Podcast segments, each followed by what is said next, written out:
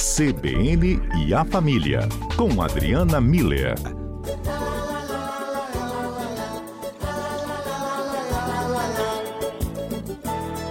Na hora que o sol se esconde e o sono chega, o senhorzinho vai procurar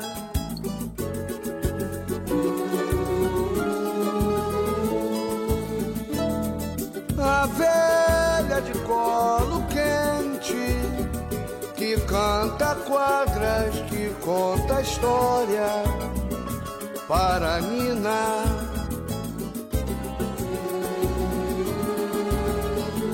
Sim, Anastácia que conta história. Sim, Anastácia sabe agradar. Sim, Anastácia que quando Nina acaba por cochilar. Sim, Anastácia vai murmurando histórias para ninar. Firma aí.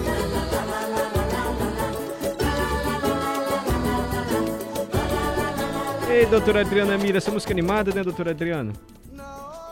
Pois é, Mário. Boa tarde para você, para os nossos tarde. ouvintes. Essa música é uma delícia, porque nós procuramos músicas relacionadas a avô e avó, aí não encontramos. Aí pensamos na tia Anastácia, que era amigona da vovó Benta, não deixava de ser um pouco a avó também do Pedrinho da Narizinho, lá das histórias do sítio do Monteiro Lobato. Foi o que deu para hoje, doutora Adriana. Aí encontramos essa música. Aproveitamos o tema da senhora e também estamos abrindo aqui o nosso WhatsApp para que o ouvinte diga como foi a relação dele com os avós. Se ele quer prestar uma homenagem aos avós, enfim. Então está aberto o nosso WhatsApp. É só mandar para o número que a Patrícia Valim vai 992. lembrar agora. 992994297. É isso aí. Doutora Adriana, é, esse tema surgiu semana passada, né? Diante daquele ditado, pai cria, avô e avó tem que estragar mesmo, tem que criar nada não, educar já educaram demais, agora os pais que se lascam para lá, eles estão ali para estragar, assim, entre aspas, as crianças. O que, que há de fato, o que, que há de lenda nessa história, hein, doutora Adriana? Então, Mário, eu acho que realmente os avós eles merecem um, um momento especial no nosso quadro para eles. E aí, o, o que, que eu queria, antes da gente começar a falar da importância dos avós na vida dos netos, eu quero só deixar um, um detalhe aqui esclarecido, porque a gente sabe e na nossa cultura isso ainda é muito comum, que muitos avós acabam por circunstâncias diversas, se tornando as pessoas responsáveis pelos netos, né? Isso. Na ausência dos pais, por qualquer motivo. Então, aí, bom, não vai ser esse o nosso foco hoje, tá, Mário? Porque eu estou considerando que essa situação dos avós se tornando responsáveis pelos netos em função da ausência dos pais, é, o papel deles, o papel que eles desempenham na vida dos netos é de pais. Ou seja, entra naquele comentário que a gente fez da, de, de, como os pais agem com as crianças, colocando limite, a questão das cobranças, da educação, acordar cedo, tomar banho, é, prestar satisfação de onde está, enfim, esse, esse, contexto todo que é muito. É, é, dos pais, né? É um, um, jeito, uma atuação dos pais. Hoje nós vamos falar do vovô e da vovó que estão ali uh, esperando os netos para visitarem, ou aquele vovô e aquela vovó que a gente ia visitar quando éramos cri é, crianças, ou visitamos até hoje, né? Então, eles visitam, eles recebem visitas, ele, eles em alguns momentos ajudam a cuidar. Então, sim, vovôs e vovós levam na escola, buscam na escola, os netos dormem. Desculpa, falhou um pouquinho a ligação quando a senhora estava descrevendo essa relação assim no dia a dia, quando os netinhos vão dormir na casa dos avós, passam um tempo lá, enfim, mas já recuperamos. Isso, então, o, os avós é, é, nesse papel de, de ajudar na educação dos netos. Então, isso, isso sim, mas não tendo a responsabilidade. A gente também já falou aqui da, da palavrinha ajudar, né? Que é, é uma palavra que não tira do outro a responsabilidade. Então, quando os avós ajudam os pais, eles estão simplesmente nesse papel de ajudar mesmo. A responsabilidade continua sendo dos pais. E aí, Mário, é que entra a sua frase, a frase que você citou no início, né? O, os pais educam e os avós estão na melhor parte da história, que é fazer os netos ficarem super felizes, e eu acho que todo, a grande maioria de nós, as lembranças que a gente tem da, dos, da casa dos nossos avós, ou da convivência com os nossos avós, é essa mesma, né? De um lugar de acolhimento diferenciado. É. Então, casa de vô e vó, a gente pode comer sobremesa antes do almoço, a gente pode dormir até mais tarde, a gente pode assistir é, filme até ficar na televisão até mais tarde, enfim, é, é é um espaço onde a gente tem, a gente sabe que tem um, um, lugar privilegiado, né? Dificilmente a gente leva bronca. Na casa de vô e vó, às vezes os nossos pais levam broncas, né?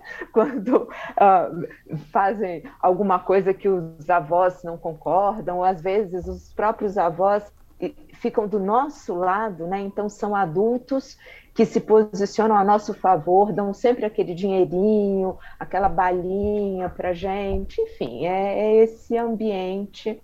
Eu costumo dizer que casa de vô e vó tem sempre aquele bolinho pronto na hora que a gente chega, né? Tem a comida que a gente gosta, enfim. É, então, a, a, tem uma importância na afetiva muito muito muito grande na nossa vida, sabe, Mário? Esse esse contexto, é, que o, esse papel que os avós desempenham, é, vão criando memórias afetivas e vão constituindo dentro de cada um de nós essa noção de que a gente é uma pessoa de valor, porque os nossos avós, via de regra, nos tratam dessa forma diferenciada e, e afetivamente é, calorosa, né?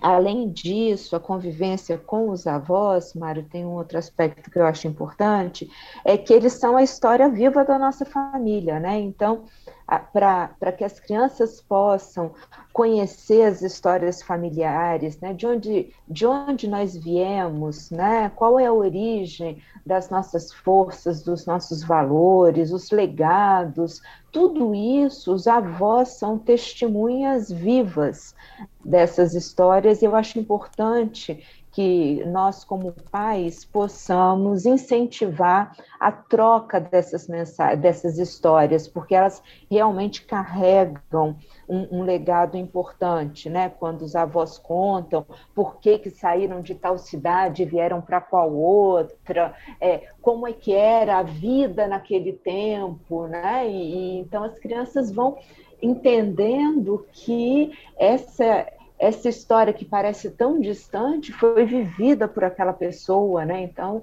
é, é, os avós acabam ganhando também um, um status de heróis, assim, porque viveram coisas que, nenhuma criança pode imaginar hoje, mas ao mesmo tempo sobreviveram. Então, histórias de coragem, de respeito, de resistência, né, que são muito importantes, porque é, é quando a criança constata na prática, né, os valores familiares. Porque também isso, apesar de ir na casa de, do vovô e da vovó, a gente meio que pode tudo, tem algumas coisas que a gente não pode, e a criança começa a perceber que o que ela não pode ou pode ou o que é feito na casa do vovô e da vovó e repete na minha casa, então é algo que é da nossa família. Percebe que esses conceitos mais abstratos eles vão ficando mais concretos. Então, é, tanto lá na casa dos meus avós quanto aqui na minha casa, a gente não pode mentir de jeito nenhum. Então, dessa forma, a, a noção, por exemplo, da honestidade começa a ser é, aprendida e colocada na vida da criança como uma coisa que nos une, né? E é. também, finalmente. Ah, Desculpa, termina a senhora, Desculpa. perdão. Ah, então, e, e, eu acho que tem um outro ponto também que quando o, as crianças veem a gente cuidando dos nossos pais, elas vão aprendendo como é que se faz, né? Quando as pessoas envelhecem, como é que a gente se posiciona com relação àquelas pessoas. Então, também, da nossa parte como pais, é importante para as crianças aprenderem como, como se cuida da terceira idade, porque um dia, né, Mário, seremos nós na terceira idade e é muito importante que os nossos filhos saibam cuidar bem direitinho da gente. Até o interesse próprio nessa relação. Achei muito bacana a senhora relatar os pontos positivos, quer dizer, cria-se uma relação de afeto e a memória afetiva gerada nessa relação. O próprio exemplo mesmo da ligação né, com as pessoas mais velhas, que a senhora também relatou, e a história familiar que vai se perpetuando ali por meio desse convívio, avós e netos. É, tem um ouvinte aqui dizendo que ele, ele, depois que foi pai, ele conheceu melhor o pai dele, porque a relação do pai dele, do avô com o netinho, revelou uma pessoa que o próprio filho, no caso aí o, o, o filho do, do, do avô, ele não conhecia. Ele diz assim: olha, meu pai sempre foi muito radical comigo, é o depoimento do Gabriel. Hoje minha filha de dois anos faz o que quiser na casa dele, apronta toda. Sabe o que ele faz? Nada. Ele fica rindo com a maior cara de bobo. Aquela cara de avô bobo mesmo, né? Às vezes eu me irrito, o filho dizendo. Eu me irrito, eu tenho que uhum. chamar a atenção dele. Mas no fundo eu acho legal essa mudança de comportamento que ele teve como pai e agora avô. Quer dizer, o pai dele se revelou uma pessoa que ele não conhecia diante da presença da, da netinha ali de dois anos. Agora, esse lado tão é. positivo que. Pois não, doutora Adriana? Não, eu acho que é isso mesmo, Mário. Olha que bonito que o Gabriel está trazendo, né? Quando os nossos pais. É, é, porque o papel de pai e de mãe é esse mesmo, de botar limite, de botar ordem, fazer a rotina funcionar, né? E o que o Gabriel traz é exatamente essa constatação de que quando essa responsabilidade é tirada, né? Então você pode ser do jeito que você realmente é, aí aparece toda, todo esse amor, todo esse carinho, todo esse afeto, que no fundo era o que estava orientando aquelas posturas de pai e mãe, só que aparece de um jeito muito é, rígido, né? Uhum. Então, que bonito que os olhos do Gabriel puderam conhecer o, a beleza do próprio pai. Espera um pouquinho que eu quero saber de que maneira essa relação pode se deteriorar um pouco. Quando há um certo abuso, assim, o filho, ó, oh, vou deixar o netinho aí, vou deixar o netinho aí e essa relação afetuosa, vou exagerar, costuma virar até um fardo para os avós. Poxa vida, estou tomando conta de criança de novo com essa idade. Daqui a pouquinho a senhora fala, tá, doutora Adriana? Combinado, Mário. No CBN Cotidiano, CBN A Família, com a terapeuta familiar Adriana Miller, nós estamos conversando sobre a relação avós e netos. Eu vou reforçar o que disse a doutora Adriana no começo do comentário.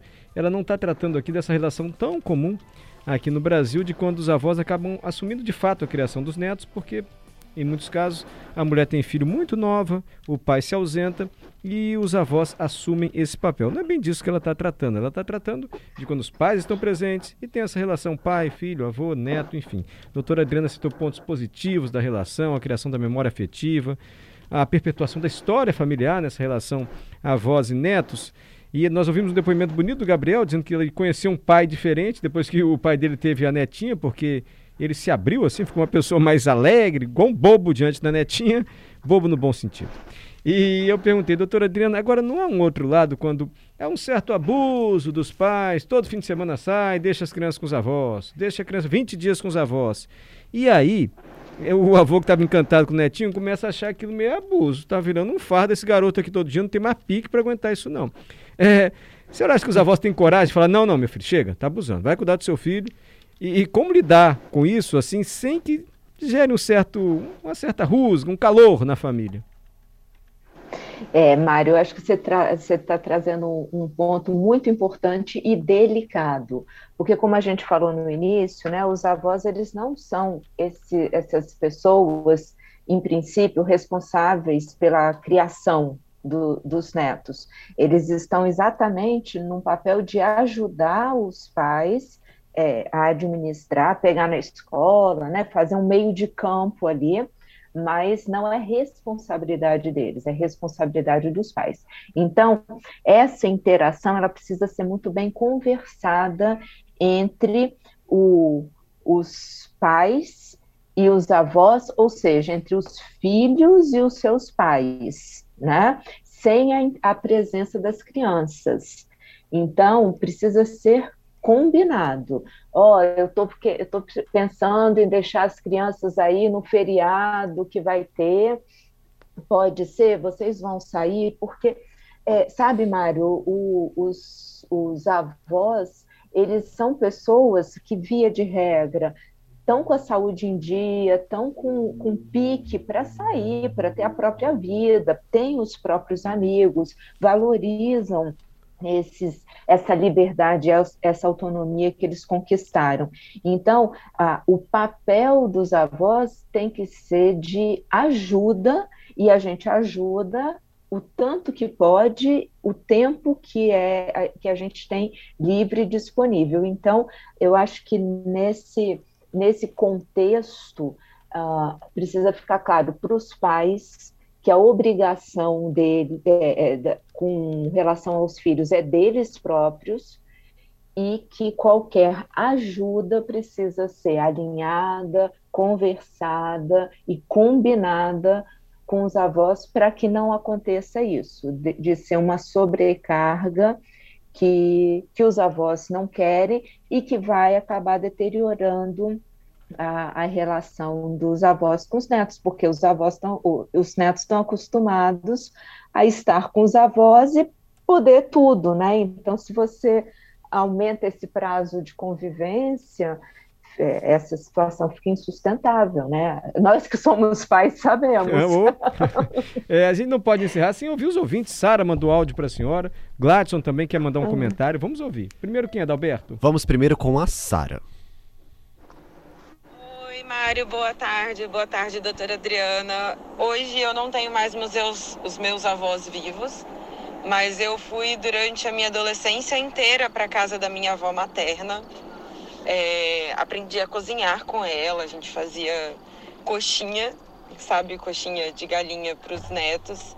E a avó do meu esposo tinha mania de chamar pessoas com nomes aleatórios. Então, ao invés de ser César Menotti Fabiano, ela chamava de César Menotti Gazinelli e eu só consigo chamar assim hoje.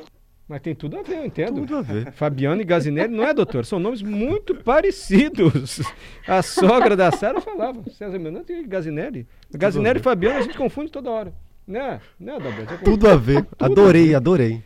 Gazinelli e Fabiano tem que tudo lindo. a ver, Sara. Quem mais, Adalberto? Vamos ver aqui o áudio do Gladson. Então, amigos, casa de avós para mim é como se fosse algo mágico, tudo acontece na casa deles. E fica aquele desejo eterno da gente sempre querer retornar para casa deles, até mesmo quando eles se vão, quando eles falecem. Esse desejo eterno brota e até hoje é impossível de eu lembrar da casa dos meus avós e não encher os olhos de lágrimas e o coração ferver de tanta saudade. Bacana, Muito fofo, né? Gledson. Dá uma identificação e a gente se identifica um pouquinho com o Gledson. Por isso tudo que a senhora contou. Né, doutora Adriana? Uhum. Por isso tudo que a senhora contou. é interessante bonito, né, quando né, o, o casal tem filho, aí vai visitar os pais. Aí chega na casa hum. dos pais, não leva a criança, não leva o netinho. Aí eu vou falar, opa, cadê hum. o netinho? Não veio. Ué, só veio você? Só tá. é? Ele quer ver o neto, quer saber de filho, nada. Doutora Adriana, algo mais? Muito obrigado, hein? Oh, eu queria agradecer muito, Mário, porque, de novo, né, essa troca com os nossos ouvintes era é tão especial, a Sara trazendo a avó materna dela, que ensinou tantas coisas, né? Então é isso, é, é um, um, legado, é uma história, uma memória afetiva. O Gladson falando de casa de avós como um lugar mágico. Então eu acho que é isso mesmo. Os avós, quando eles cumprem o papel de avós, eles ocupam esse lugar mágico na nossa vida, nas nossas lembranças e na nossa história como um todo. Então, é isso, que todos os avós que nos escutam agora se sintam esses personagens heróicos da nossa história de vida. Sempre é bom. É isso. Obrigado, sempre bom ouvir a doutora Adriana Miller nas tardes de quinta-feira aqui no CBN Cotidiano. É tanta notícia pesada, difícil. A gente vai olhando um pouquinho para as nossas famílias também e aprendendo com a terapeuta familiar. Mário, rapidinho, antes ah. de despedir da Adriana, hum. só uma consideração que a Sara fez sobre os nomes aí, Sara, a gente que completar. Que sua falava agora? me chamava de Sara Shiva. E o meu esposo, que se chama Cláudio, se chamava de Amoroso Lima. Então, assim, coisas da vida. Gente, Amoroso Lima? Amoroso Lima, Mário. Tá vendo, doutora Adriana? Essa, essa sogra da Sara, vou te falar? Sara Chive Amoroso Lima. Mas era Cláudio o nome. Cláudio. Amoroso, amoroso, pega um café pra mim, mas eu sou Cláudio. Pega, amoroso! Tchau, doutora Adriana. Ai, que lindo, um abraço.